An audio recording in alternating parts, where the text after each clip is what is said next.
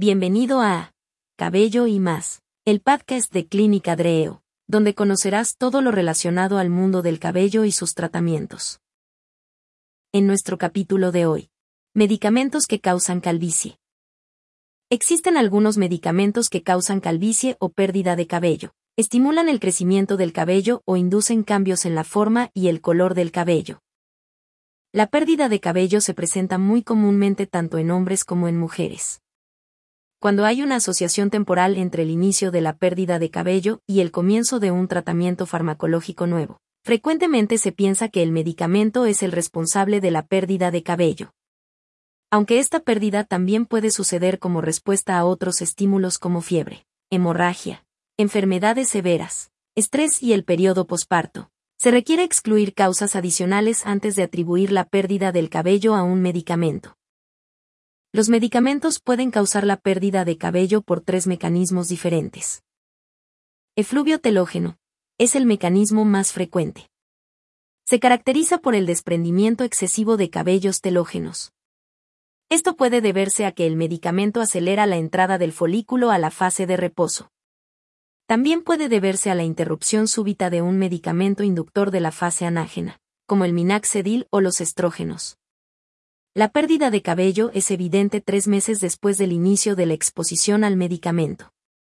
Generalmente la densidad capilar permanece normal, aunque también puede verse disminuida. Efluvio anágeno. Es provocado por el uso de fármacos citotóxicos como los agentes quimioterapéuticos usados contra el cáncer. Se provoca por la toxicidad directa del medicamento a las células en proliferación activa del folículo, lo que provoca que las células del folículo dejen de dividirse y se desprenda el tallo de cabello, haciendo que esta pérdida de pelo sea visible de una a tres semanas después de comenzar el tratamiento y se completa a los dos meses. Alopecia cicatrizal. El adelgazamiento difuso y permanente asociado a la destrucción de los folículos es muy poco común. Generalmente visto después del uso de busalfen o con terapia de radiación en tumores cerebrales. Medicamentos que causan calvicie o alopecia reversible. Anticoagulantes. El efluvio telógeno provocado por anticoagulantes es un efecto adverso común. Sucede hasta en la mitad de los pacientes tratados con heparina. Antineoplásicos. La pérdida de cabello es un efecto adverso muy frecuente de la quimioterapia. Es más evidente en los pacientes que reciben una combinación de medicamentos y la caída se presenta de 4 a 8 semanas después del inicio del tratamiento. Cuando éste se suspende el cabello por lo general regresa rápidamente. Antirretrovirales.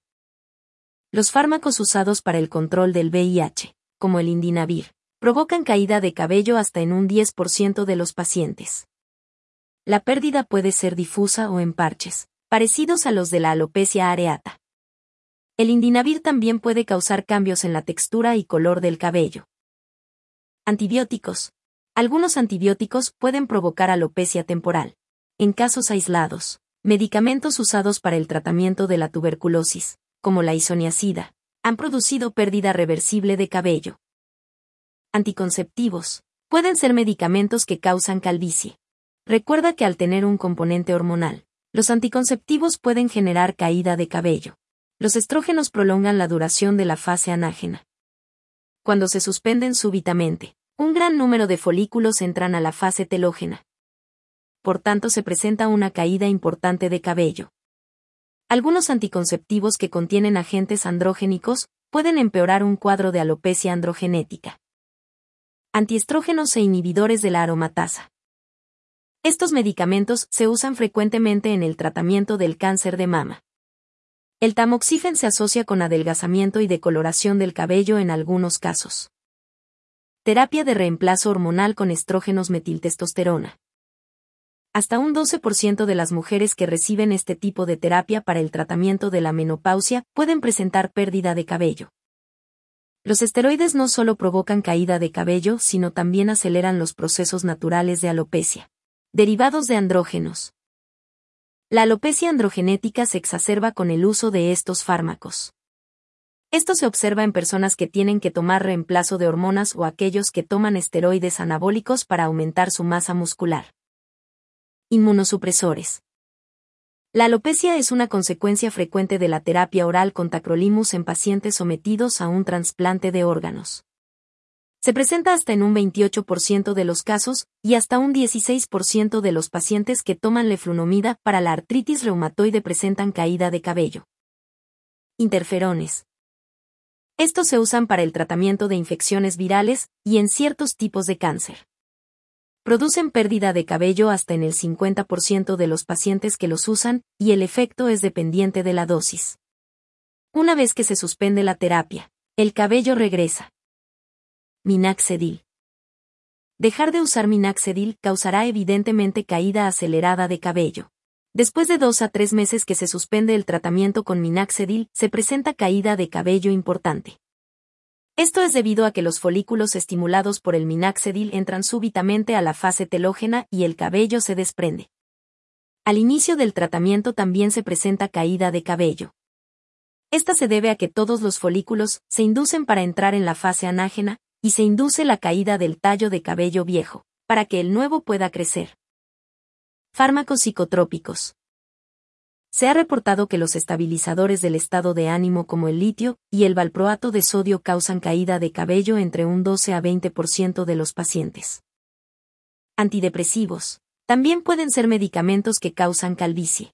Estos frecuentemente causan caída de cabello. Se ha reportado pérdida de cabello unos cuantos meses después del inicio de la terapia con fluoxetina, pero en algunas ocasiones esta caída se presenta hasta un año después del inicio del tratamiento. Los antidepresivos tricíclicos, como la imipramina, también pueden causar pérdida de cabello en casos aislados. Retinol y derivados, vitamina A. Dosis altas de vitamina A se han asociado con pérdida de cabello.